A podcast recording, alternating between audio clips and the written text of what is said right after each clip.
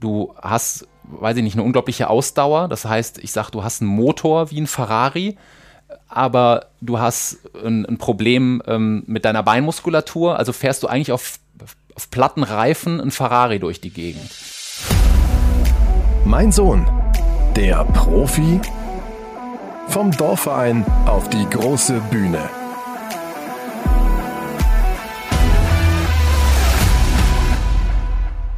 Hallo und herzlich willkommen zu einer neuen Podcast-Folge von Mein Sohn, der Profi.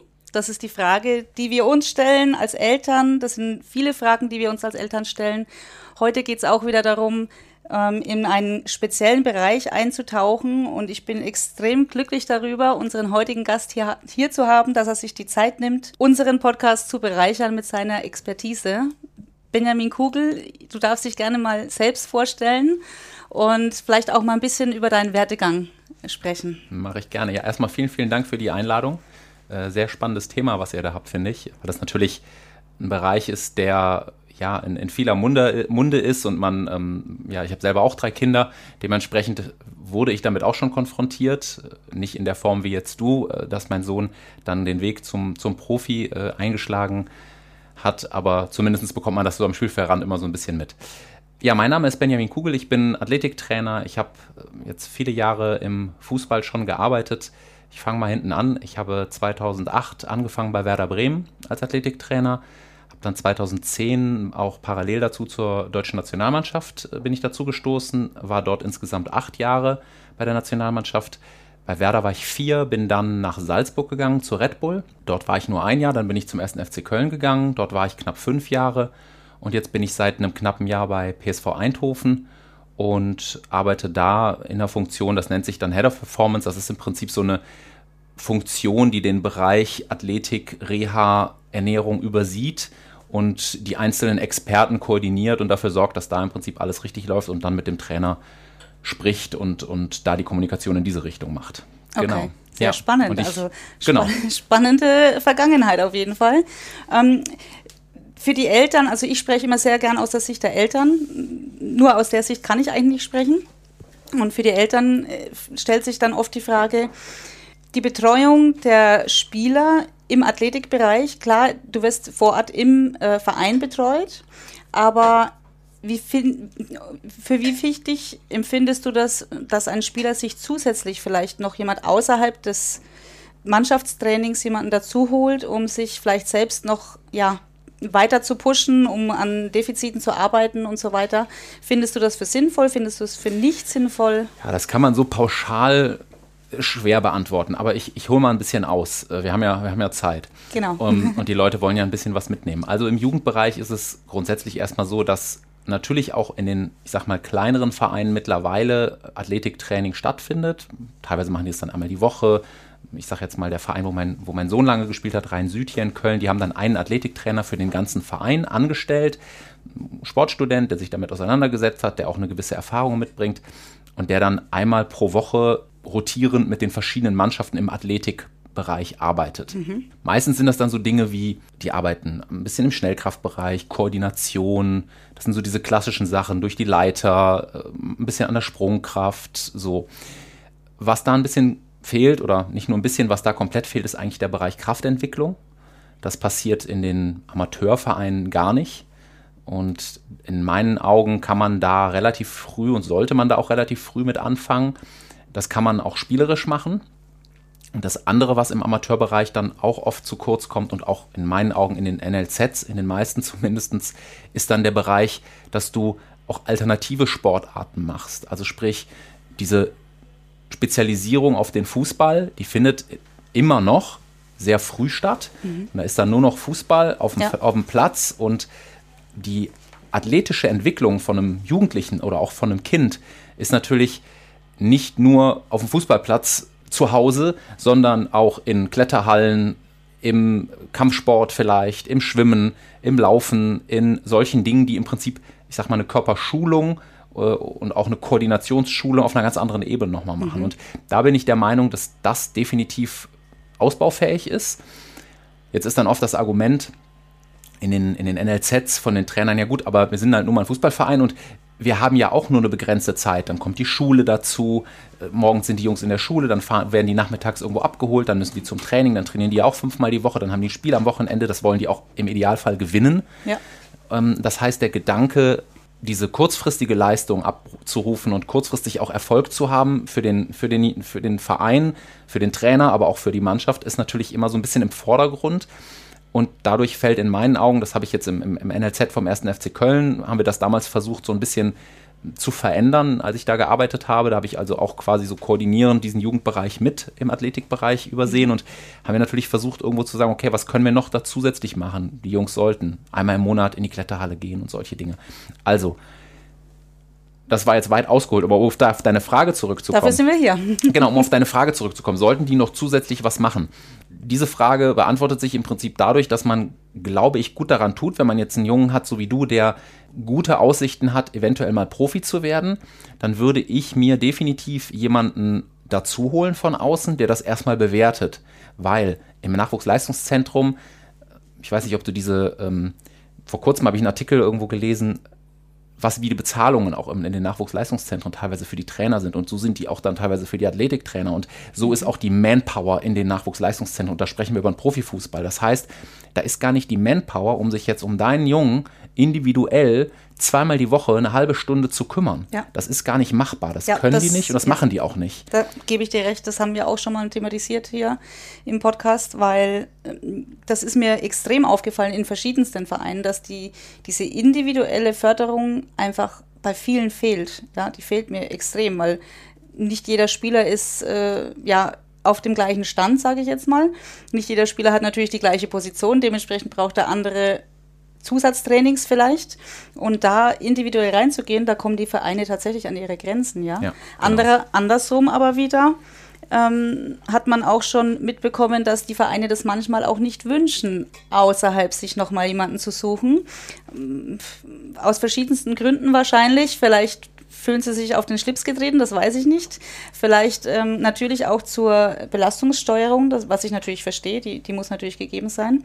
Aber da den richtigen Weg zu finden, ist extrem schwer als Eltern. Ne? Total. Das ist auch für die Jungs schwierig und für die Mädels, die in dem Alter ähm, eben diesen Sprung gerne schaffen wollen, die natürlich den Anspruch haben, so, so viel wie es irgendwie geht, dafür zu tun und ja oft auch ein sehr großes Commitment zeigen. Mhm.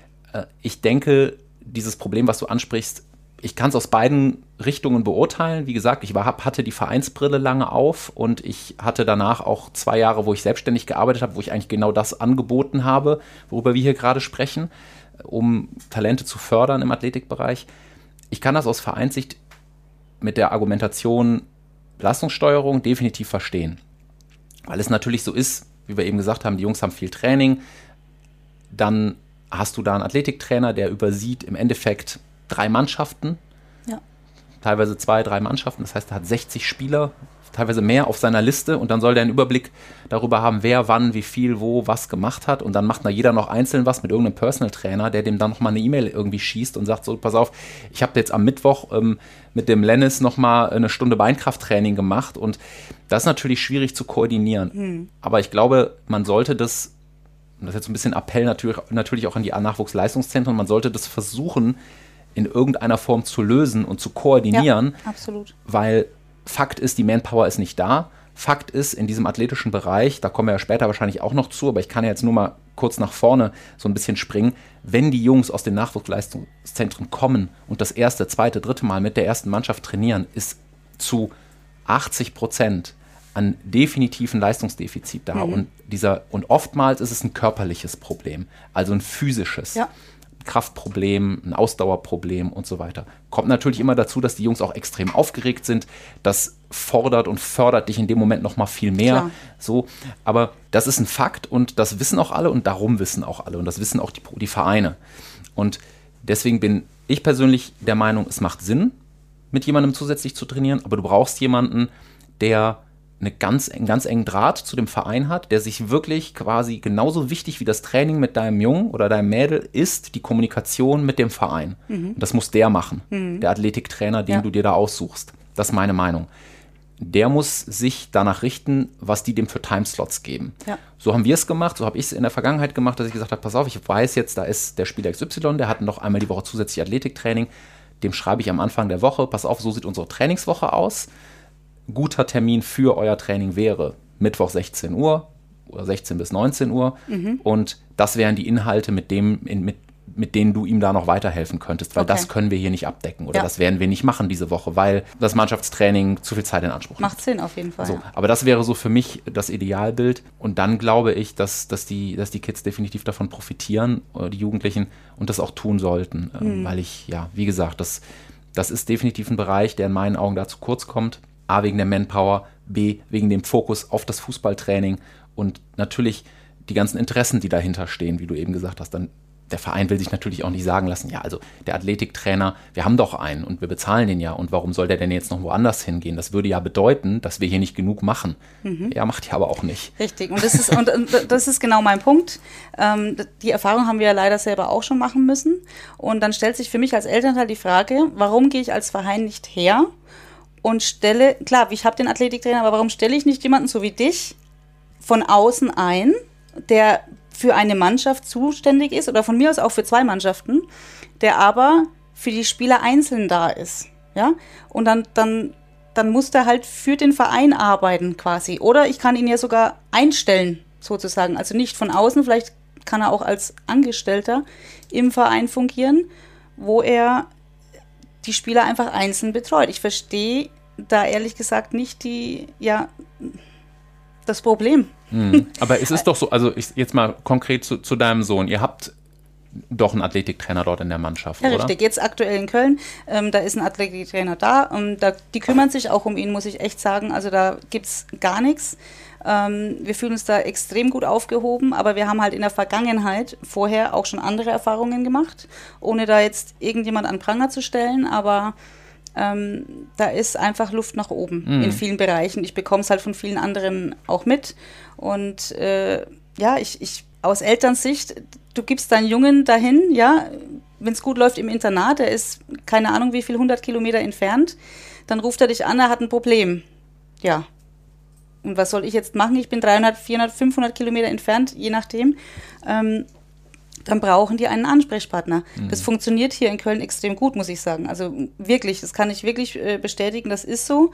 Aber ich weiß, dass es in manchen anderen Vereinen leider nicht so ist. Da müssen die Jungs den, den Physios teilweise hinterherrennen. Ja, ja, ja, genau. Also das und ist dieser nächste Bereich ist natürlich auch die Physiotherapie und die, Be die Betreuung der Jungs in diesem Bereich, weil da hast du dann wirklich ich sage jetzt mal so ein bisschen übertrieben salopp, ein Physio, der schrubbt da von morgens bis abends irgendwie im 10-Minuten-Takt ja, die, die, die genau Beine. So kam es mir vor. Und äh, hundertprozentig, das ist, das ist definitiv das Problem, was damit auch einhergeht. Ja. Und das ist am Ende auch, wie du, wie du richtig gesagt hast, das ist Manpower und, und dann auch eine, eine Frage der, der Koordination des, also wie ist der Verein da genau. koordiniert und dann auch eine Frage ja dessen, wie, wie wichtig ist denen das, dass die Jungs da alle individuell betreut werden. Nochmal, das ist natürlich auch für den einen, über den wir jetzt gerade sprechen, dieser eine Athletiktrainer, der dann zwei Mannschaften hat, das ist viel Arbeit für Absolut. den. Der steht da von morgens bis abends im Gym und ist dann ja. macht auch noch das Warm-up auf dem Platz und dann wieder rein und dann hat er mit jedem im Prinzip einen 20, 30 Minuten Slot, aber es ist machbar und am Ende des Tages profitieren die Jungs ungemein davon. Ja, und ja. ich bin der festen Überzeugung, dass ein individuelles Athletiktraining ab einem Alter von, ich würde jetzt mal sagen, 14 Jahren, wenn es wirklich in diesen Bereich geht, ich möchte das in den Profibereich schaffen, würde ich mir immer einen, einen externen individuellen Athletiktrainer okay. mit dazu holen. Und da musst du einfach vorsichtig sein, weil da gibt es natürlich ganz viele, die, na, ich sag mal so, ohne dass ich da jetzt, oder das tue ich eigentlich schon, aber das mache ich jetzt einfach, weil die dürfen das ruhig, die dürfen das, die werden sich dann schon angesprochen fühlen. Es gibt einfach dann auch wiederum zu viele Athletiktrainer oder Fitnesstrainer, die den Fokus dann darauf legen, dass sie selber quasi im Mittelpunkt stehen und diese Entwicklung von dem Jungen dann begleiten ja. und dann werden da 57.000 äh, Instagram-Posts gemacht und so weiter. Mhm. Das kann man auch alles machen, das habe ich auch gemacht, weil am Ende des Tages müssen wir auch irgendwie gucken, dass, wo wir bleiben Absolut. und ein bisschen Werbung machen nach außen. Aber ich glaube, der Fokus von, den, von, von dem Trainer sollte sein, was ich eben schon mal gesagt habe, ich kümmere mich um den Jungen und ich kümmere mich aber auch darum, dass das nicht so ein wir gegen die, wir gegen den Verein wird, genau. so dass alles Mist, was die da machen, sondern es ja. muss ein Miteinander ja. sein. Und dann fühlt der Junge sich am Ende auch aufgehoben, weil der muss immer auf der Mitte, in der Mitte des, des, des Tisches stehen und wir sitzen da drumherum. Da sitzt ein Physio, da sitzt ein Athletiktrainer, sitzt du als seine Mutter, ähm, da sitzt der Trainer und was können wir machen, damit der Junge besser wird? Genau. Alle zusammen. Und ja. der muss immer im Mittelpunkt stehen und nicht der Trainer, der am Wochenende drei Punkte haben will, weil er seine eigene Karriere im Kopf hat, oder der Fitnesstrainer, der irgendwie noch fünf Follower braucht. Ja.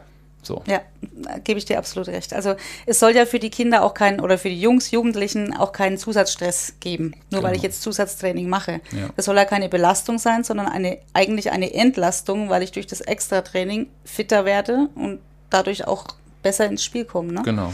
Ja, das, äh, da gebe ich dir absolut recht. Also wie schaut es denn dann aus mit ähm, mentalem Training beziehungsweise auch ernährungstechnisch? Seid ihr da dann auch ähm, in dem Bereich unterwegs oder, oder? Ja, also in den Nachwuchsleistungszentren ist es natürlich so, dass du hast dann meistens auch einen psychologischen Betreuer oder einen Mentaltrainer. Da ist, glaube ich, aus meiner Erfahrung immer noch so ein bisschen eine Hürde da, sich dem dann auch zu öffnen. Gerade bei einem 14-, 15-Jährigen hm. oder Mädel oder Jungs, die da vielleicht sagen, ja, das fände ich eigentlich mal ganz spannend, aber traue ich mich das jetzt und was ist das genau? Ich glaube, dass das was sein kann, was man, wenn man, so sehe ich zumindest, so definiere ich meinen Job, dass ich das auch als Athletiktrainer zu einem Teil versuche mit abzudecken. Mhm. Da geht es eigentlich nur darum, ja, dem mal so Dinge beizubringen wie ähm, Visualisierung, äh, positive Selbstbestärkung, so Sachen wie, wie komme ich nach einem Spiel runter, wenn ich nicht schlafen kann. Das sind eigentlich so kleine Tools, die ich versuche oder ja, dann meinen Spielern so mit an die Hand zu geben. Und dann siehst du, dann merkst du ja auch relativ schnell, ob da jemand offen für ist oder nicht. Ja. Und da hast du vielleicht den einen oder die, an, die andere, die sagt so, nee, das ist überhaupt nichts für mich oder okay, das ist eigentlich ein Thema, das interessiert mich. Ähm, dafür muss man sich natürlich so ein bisschen selber auch mal auseinandergesetzt haben. Und wenn man dann merkt, okay, das ist eigentlich ein Bereich, da sollte man mehr machen oder es gibt vielleicht wirklich auch ein Problem. Ja, kann ja auch sein. Ne, dann, dann würde ich mich jetzt als, als Trainer als allererstes mal an die Eltern wenden und dann sagen, hey, sollen wir mal gucken, ob da vielleicht noch mehr Bedarf ist, jetzt für diesen mentalen Bereich. Und dann der Bereich Ernährung, auch da kann man natürlich super viel machen. Da ist meine Erfahrung, dass in den Amateurvereinen gar nichts gemacht wird, also wirklich gar nichts. Stimmt. Ähm, und im, im, in den Nachwuchsleistungszentren wird es sich auf die Fahne geschrieben, aber in der Praxis ist es sehr, sehr dünn. Mhm. Es gibt dann mal irgendwie so, ein, so eine kleine Broschüre, da steht dann drin, so ernähren wir uns äh, beim Verein hinter Tupfing oder wie auch immer. Und dann steht da eben drin, ja, du brauchst Kalzium, du brauchst Magnesium, du brauchst Proteine. Und das ist, da kriegst du die her und ja. so musst du dich ernähren. Ja gut, und dann ist es aber so, am Ende des Tages, gut, im Internat gibt es dann eine Mensa, die Qualität kann ich nicht beurteilen. Ich habe jetzt verschiedene Geschichten gehört, da waren nicht alle total positiv, um es mal milde auszudrücken. Und dann gehen die Jungs dann in der, in der Pause zwischen Schule und Training zum Lidl und holen sich ein Pizzabrötchen. Ja, genau. Und so, so sieht die Realität aus. Muss ich dir leider, leider Gottes recht geben. Ja. Und ähm, mal eine ganz gezielte Frage, wie wichtig findest du die Ernährung beim Sportler, gerade beim Hochleistungssport? Gibt wenig Wichtigeres. Also, weil du musst dir einfach vorstellen, und das ist eigentlich immer mein Beispiel, was ich sage, du bist ein kleiner Rennwagen, du willst mal ein großer Rennwagen werden. Und wenn ich ein Rennen fahre, dann tanke ich definitiv Superbenzin in dieses Auto. Und Superbenzin ist eben nicht das Pizzabrötchen, sondern Superbenzin ist dein Vollkornreis, Gemüse und weiß ich nicht, ein Hähnchen, ein Hähnchen. Mir wurde immer gesagt, 80% grün und 20% anderes. So, genau. Und, und das ist das den Jungs irgendwie und den Mädels immer wieder zu, zu vermitteln, dass das, was du isst, ist das Benzin für deine Leistung. Ja.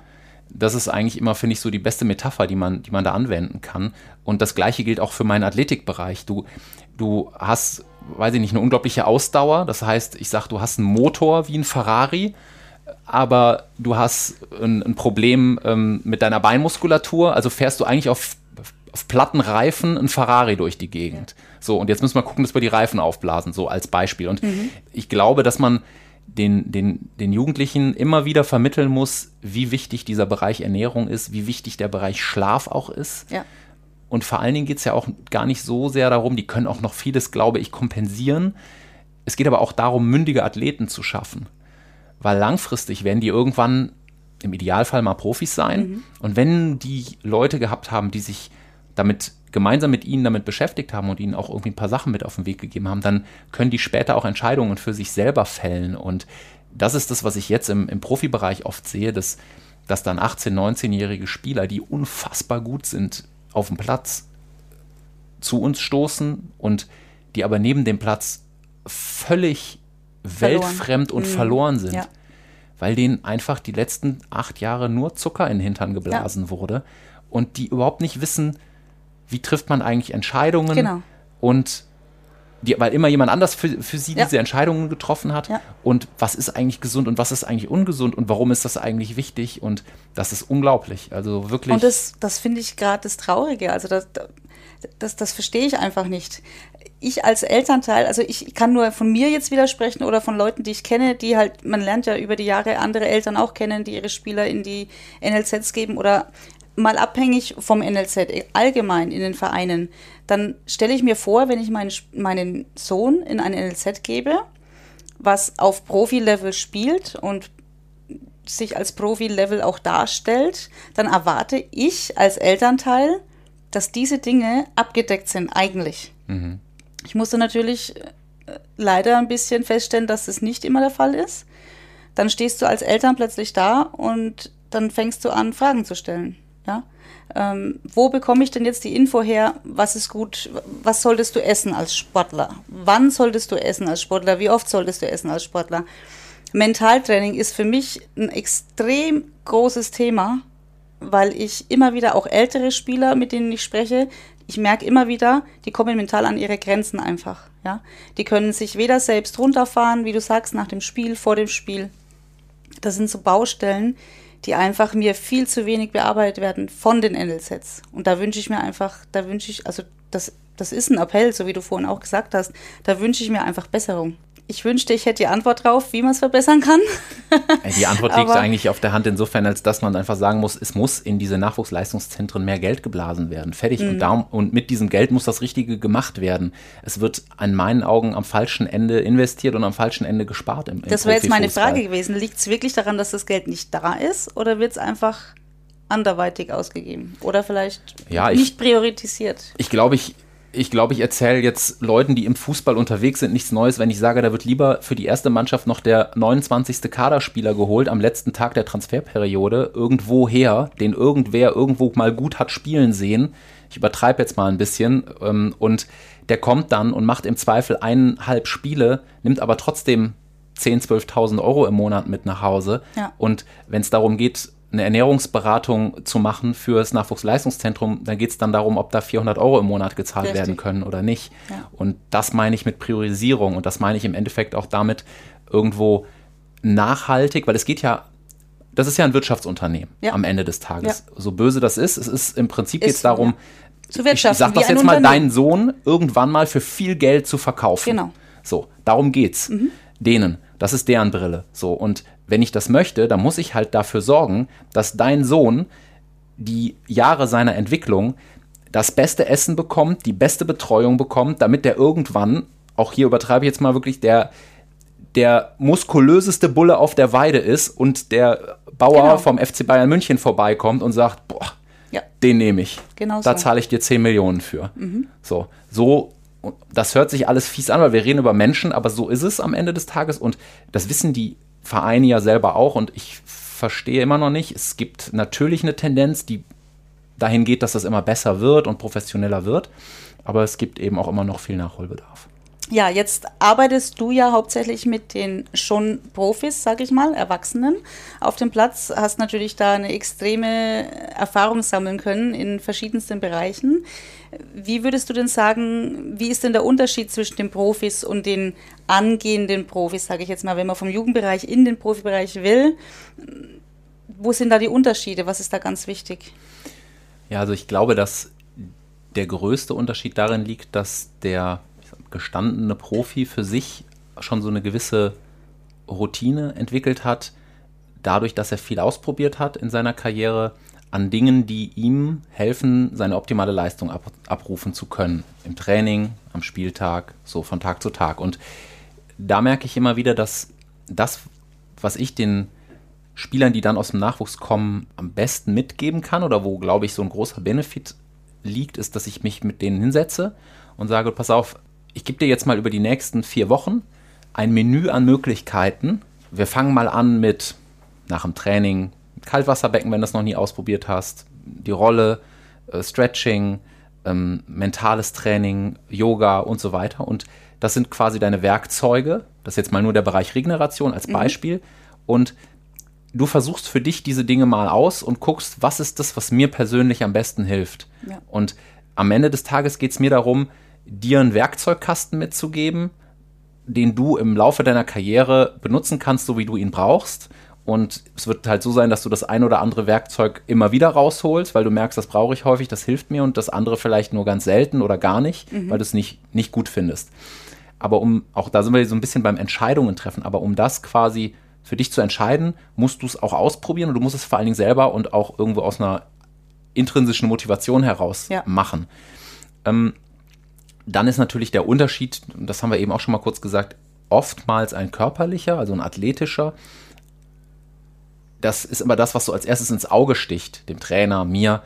Und ich glaube aber, dass der ähm, mentale Faktor da auch eine große Rolle spielt, weil natürlich ist so ein Junge, der dann das erste Mal mit 17, 18 mit den Profis mittrainiert, unglaublich aufgeregt.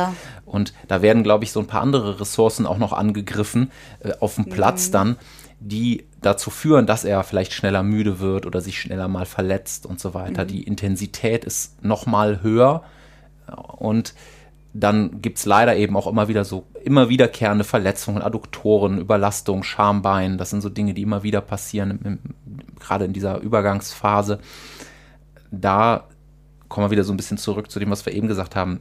Ist es natürlich gut, wenn so ein Spieler so gut wie möglich vorbereitet in, in, diesen, in diesen Übergangsbereich reinkommt. Ich glaube, es gibt für mich auch nochmal einen Unterschied ich bin eigentlich noch gar nicht so alt und trotzdem glaube ich, wenn ich so zurückgucke, die Jugendspieler, die damals hochgekommen sind und die Jugendspieler, die jetzt hochkommen, mhm. da sehe ich einen Unterschied in der Form, als dass ich das Gefühl habe, dass die Selbstverständlichkeit der Jugendspieler, die jetzt hochkommen, wenn man es positiv ausdrückt, dann würde ich sagen, die haben, die sind unfassbar abgebrüht und cool mittlerweile. Mhm. Die kommen da hoch, das interessiert die nicht, ob da jetzt ein, ein, ein, Pizarro, ein Mario Götze oder sonst was auf dem Platz steht. Die haben so ihr Ding, die machen das und ziehen das durch und sind sehr, sehr cool. Da habe ich früher deutlich mehr Respekt gespürt. Mhm. Die Kehrseite der Medaille ist, dass die sich auch oftmals schon überhaupt gar nichts mehr sagen lassen und auch gar nicht mehr fragen. Ja. So, hey Mario, du, du hast irgendwie ein A, eine unglaubliche Karriere hinter dir, B, aber auch schon ganz schön Leidensweg hinter dir. Hm. Was muss ich machen, damit ich nur das eine davon erleben ja, darf? Ja. So. Und diese, diese Kultur irgendwie, sich auszutauschen, mit einem gewissen Respekt und einer gewissen Demut daran zu gehen, das fehlt mir bei vielen Spielern. Ja. Das kann man nie so stereotypisieren, aber es fehlt mir bei vielen Spielern und ich sehe einen Unterschied in den letzten 15 Jahren, was das hm. angeht. Was denkst du, an was das liegt? Ich glaube, dass es daran liegt, dass dieser Bereich, was wir eben schon mal angesprochen haben, ja, wie soll man das sagen, Persönlichkeitsbildung mhm. ein ganz anderer nochmal ist und den, den Jungs sehr viel früher, sehr viel mehr schon abgenommen wird. Und ja, so ein bisschen Zucker in den Hintern geblasen, habe ich eben mal so gesagt. Ähm, ja, ich glaube, dass das schon was damit zu tun hat, weil ich glaube, dass das dazu führt, dass du eben nicht mehr so viele Widerstände hast, durch die du dich selber durchkämpfen musst. Ja. Natürlich bist du als Mutter äh, irgendwo immer da oder der Berater auch irgendwo immer da. Aber jetzt habe ich so das Gefühl, es wird sehr, sehr früh sehr, sehr viel versucht wegzunehmen. Und ja, dann muss ich auf Fußball konzentrieren. Und dabei gehen viele äh, Faktoren, die so das echte Leben ja. ausmachen, verloren. Und man denkt dann wahrscheinlich, man meint das ja nur gut. Mhm. Ne, man denkt, ja, der Junge soll sich auf Fußball oder das Mädchen soll sich auf Fußball konzentrieren und ich will versuchen, alle Störfaktoren irgendwie auszuschalten. Aber ich glaube, dass diese ganzen Störfaktoren dazu führen, dass man auch eine Persönlichkeit wird und wächst, und einen Charakter entwickelt und die Fähigkeit entwickelt, persönlich, ja. persönlich Entscheidungen für sich zu treffen, mhm. anhand von Erlebnissen, die man gemacht hat. Und ja. die leben für mich teilweise wie in so einer Blase, Blase. Mhm. Wo, wo, so erlebe ich dich jetzt überhaupt nicht, aber wo dann teilweise auch Eltern und, und Familie drumherum sind, die kommen nach Hause und dann wird da der rote Teppich ausgerollt und dann, dann ist von da an ist nur noch irgendwie, okay, was können wir tun und morgen ist wieder Training und ja, wie soll so jemand denn eine Persönlichkeit entwickeln Richtig. und dann vielleicht für sich auch selber irgendwann diesen Werkzeugkasten haben und sagen, so, ich weiß genau, was ich wann brauche. Ja, da gebe ich dir absolut recht. Also ich bin auch ein großer Fan davon. Ich selber habe auch die Erfahrung gemacht, dass man durch die schlechten Zeiten wächst man ja. Durch die guten Zeiten wächst du nicht. Da kriegst du genau das, was du sagst. Dann kriegst du diesen Überflieger und ähm, ja, wenn du dann irgendwann mal ausgebremst wirst aufgrund von Verletzung oder sonstiges, dann ist das ganz, ganz schwer für viele damit umgehen zu können. Ne? Ja. ja, letztendlich, wie sagt man so schön, du musst auch mal Scheiße fressen können. So ist es, ja. um, um dann einfach da nach oben zu kommen, ja. Und ich, ich finde es extrem wichtig, auch äh, mein Sohn zum Beispiel, der musste damals teilweise mit dem Bus zum Training fahren, weil ich einfach gearbeitet habe. Das, das ging gar nicht anders. Wenn du alleinerziehend bist, dann kannst du dich nicht durch zehn teilen. Das geht nicht. Und, aber ich bin im Nachhinein froh darum, dass er auch diese Dinge teilweise selbst meistern musste, weil, wie du sagst, dann daraus wächst du, ne, aus diesen, aus diesen Momenten. Ja, ja, das ist definitiv der Fall. Also ich glaube, dass, dass dieser, dieser Bereich ja, der, der, der frühen Förderung von, von, von Fußballspielern und Fußballspielerinnen einfach ja, zu früh wird denen zu viel abgenommen, so. Und zu früh wird ihnen auch so ein bisschen nach dem Mund geredet und ja, du bist ein ganz großer und du wirst ein ganz großer und lass ja. dir nichts vom Trainer sagen und lass dir nichts vom Athletiktrainer sagen. Nee, nee, das ist schon alles super, wie du das machst. Und es ist eben nicht immer alles super. Mhm. Und das, das, das ist was, du hattest mich eingangs gefragt, was ist für dich der Unterschied äh, zwischen quasi den, den, dem Profi, dem gestandenen Profi und dem Jugendspieler, ist eigentlich so, ist das für mich so das, was am ehesten heraussticht. Dass ich auch das Gefühl habe, da gibt es so eine Beratungsresistenz, mhm. bei, bei gerade auch bei Jugendlichen, ja, jungen Spielern, ähm, dass ich da und ich sag mal, mit, mit meiner Erfahrung muss ich mich jetzt auch nicht verstecken. Und wenn, wenn ich ein, ein 17-jähriger Spieler wäre und da setzt sich ein Athletiktrainer mit mir an den Tisch, der irgendwie seit 15 Jahren bei verschiedenen Mannschaften gearbeitet hat und mit, was weiß ich, für Spielern, da sitze ich doch mit solchen Ohren ja, da absolut. und denke mir, okay, jetzt höre ich aber mal, was der mir zu erzählen hat. Und dann sitzt du da teilweise und denkst dir, die Dankbarkeit fehlt. Ja, ach, der muss noch nicht mal dankbar sein, der Doch, muss nur zuhören. Schon. Ich finde Dankbarkeit extrem wichtig. Ja, Doch, weil ja. ich glaube, nur wenn man dankbar ist, dann zeigt man auch diesen Respekt gegenüber ja. jemand. Ja. Also ich glaube schon, dass das extrem wichtig ist. Ja, und davon auch was mitzunehmen. Ne? Und, so, und dann nicht am nächsten Tag das Gleiche wiederzumachen, sozusagen. Mhm. Ähm, ja, das ist eigentlich, würde ich sagen, so der Unterschied. Und vielleicht nochmal zu diesem, zu diesem Werkzeugkasten um so ein bisschen mehr noch in die, in die Praxis auch zu gehen, was ist denn wichtig, was sollte in so einem Werkzeugkasten drin sein und warum ist der so wichtig? Ich glaube, dass diese, diese Routine, die die Spieler um das Training herum entwickeln, und wenn du, ich sage jetzt mal, einen Claudio Pizarro als Beispiel nimmst, der hat, der, der ist jetzt mittlerweile über 40, der hat viele, viele Jahre auf allerhöchstem Niveau gespielt, ja. wo sich alle gefragt haben, wie kann der das, wie macht der das? Ja, natürlich ist das irgendwo auch eine Veranlagung, aber der hat eben auch ein, ein Ritual für sich gehabt, mhm. wie Zähne putzen. Ja. Da ging es darum, ich bereite mein Training vor, ich bereite mein Training nach. Also ich mache meine sieben Übungen, die ich für mich im Laufe meiner Karriere gemerkt habe, mhm. dass mir die gut tun, um gut auf dem Platz zu stehen und mich nicht zu verletzen. Im Training gebe ich immer 100% und trainiere, als wäre es ein Wettkampf. Nach dem Training gehe ich vom Platz, setze mich 10 Minuten aufs Rad, mache meine Beine locker, ähm, setz, leg mich auf die Foam Roll oder gehe ins Kaltwasserbecken, lass mich behandeln, fahre nach Hause, mache eine Stunde vorm Schlafengehen mein Handy aus, ähm, versuche irgendwie meine acht Stunden Schlaf zu bekommen. So und diese Routine zu entwickeln, das ist, glaube ich, was, wo man deinem Jungen als Beispiel wieder sagen kann: Pass auf, du bist unglaublich gut darin, Fußball zu spielen. Du, du kannst dich verbessern im taktischen, du kannst, keine Ahnung, deinen Torschuss verbessern, wenn mhm. du deinen Fuß so hältst oder sowas. Aber genauso wichtig ja. ist dieses Drumherum. Versuch für dich eine Routine zu entwickeln, mit der du dich gut fühlst und versuch irgendwo Faktoren auszuschalten, die leistungsminimierend sind. Mhm.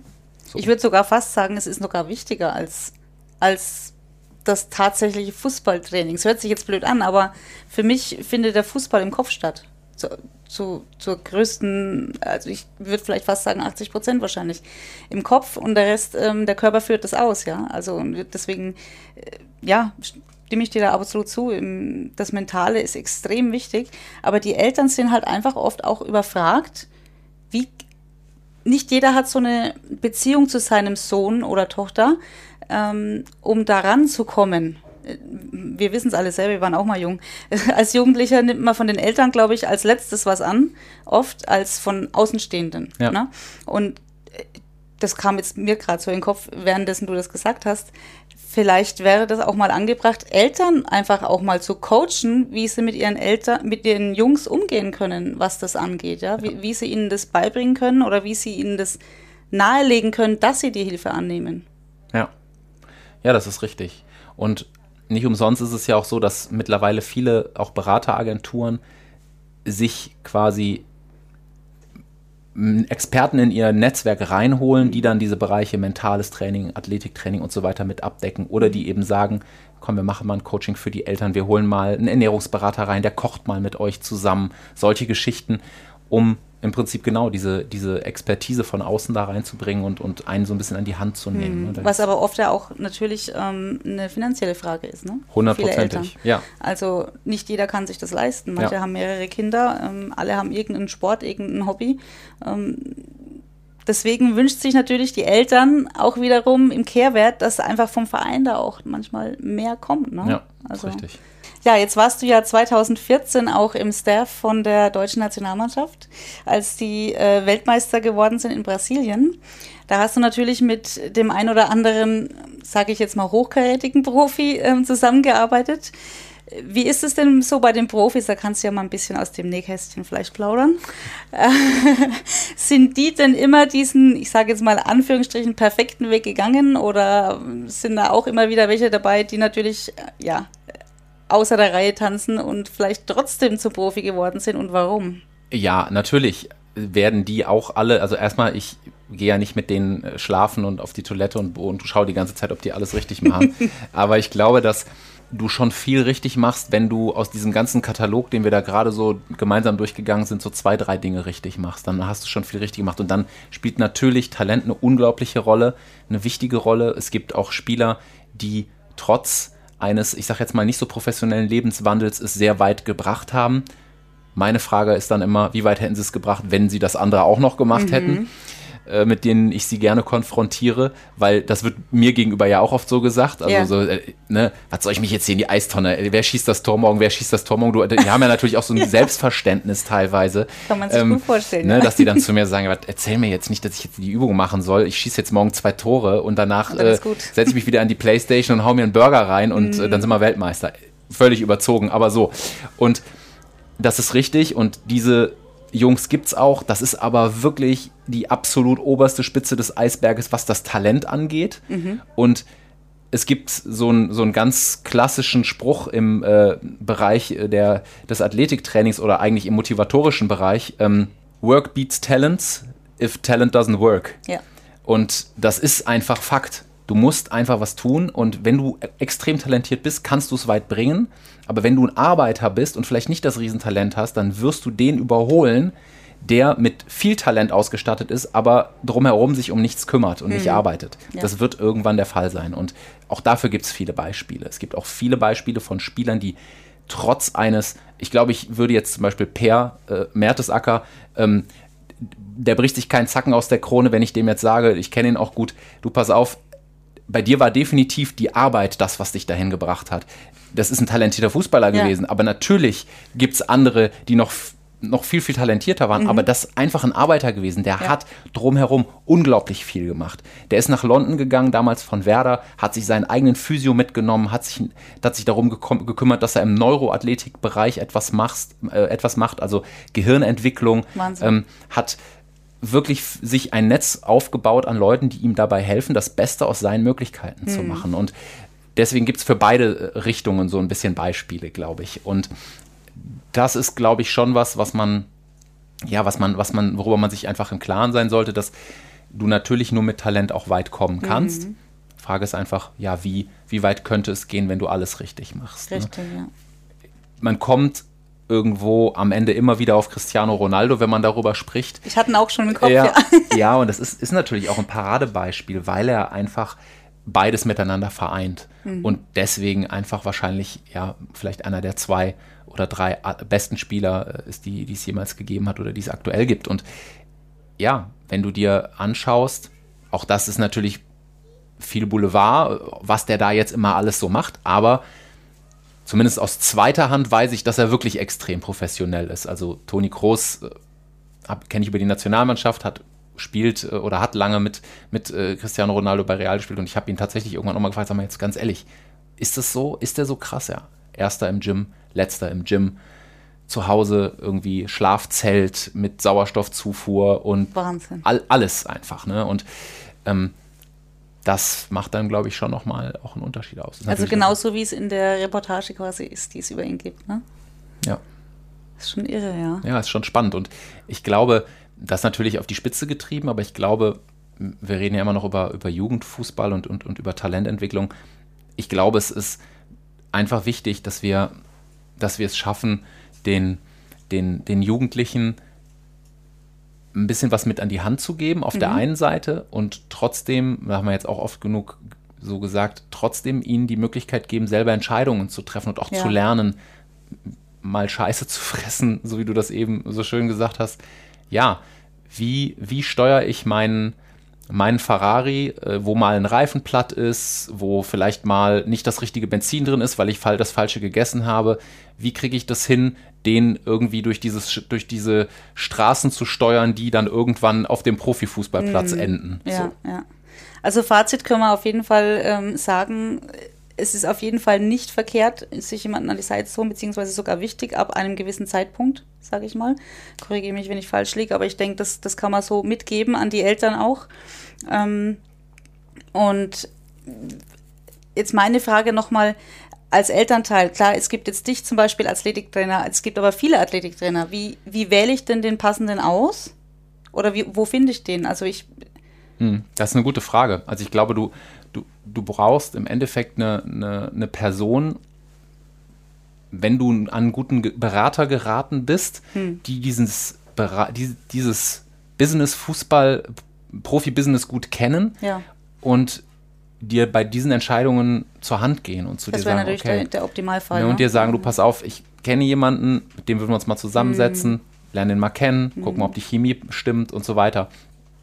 Da glaube ich, ist das, ist das wichtig. Und dann ist es so, wie du richtig sagst, auch am Ende mal eine finanzielle Frage. Da würde ich wahrscheinlich, also wenn es jetzt um meinen Sohn gehen würde und ich kenne das Business ganz gut, dann würde ich wahrscheinlich sogar sagen, ihr als Berater, ganz ehrlich, ihr wollt ja im Prinzip da auch irgendwann mal dran mitverdienen. Mhm. Also nehmt ihr da jetzt auch mal ein bisschen Geld in die Hand, ja. weil am Ende des Tages ist es ja unser gemeinsamer, unser Absolut. gemeinsames Projekt. Da gebe ich dir recht, ja. ja. Da gebe ich dir recht. Ja. Ich meine, nicht jeder hat einen Berater, ne? muss man ja natürlich genau. auch sagen, aber dann genau ja, muss man sich halt irgendwie selbst versuchen zu helfen und, und da ähm, die richtigen Weichen zu stellen, sage ja, ich jetzt mal. Genau. Ja, mein Sohn hat damals äh, YouTube-Videos angeschaut und hat das versucht, sich damit ne, muskulär aufzubauen und so weiter, aber das kann ja auch mal in die Hose gehen. Also, ne, da kann man ja auch viel falsch machen, ja. letztendlich. Ja, aber immerhin hat er sich proaktiv damit auseinandergesetzt. Äh, absolut, ja. absolut. Das ist ja. schon mal gut. Was wieder den Kreis schließt zu dem, was du sagst, ähm, das von innen muss einfach passen. Ne? Man muss das wollen.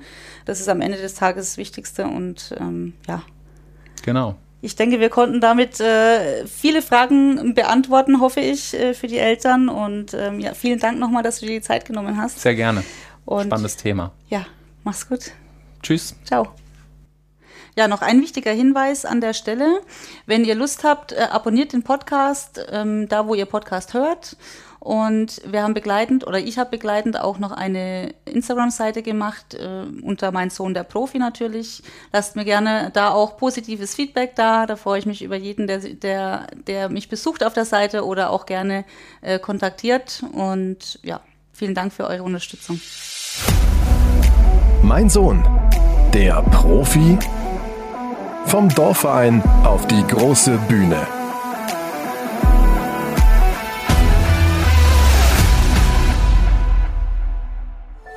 Dies war eine Produktion der Podcast-Bande.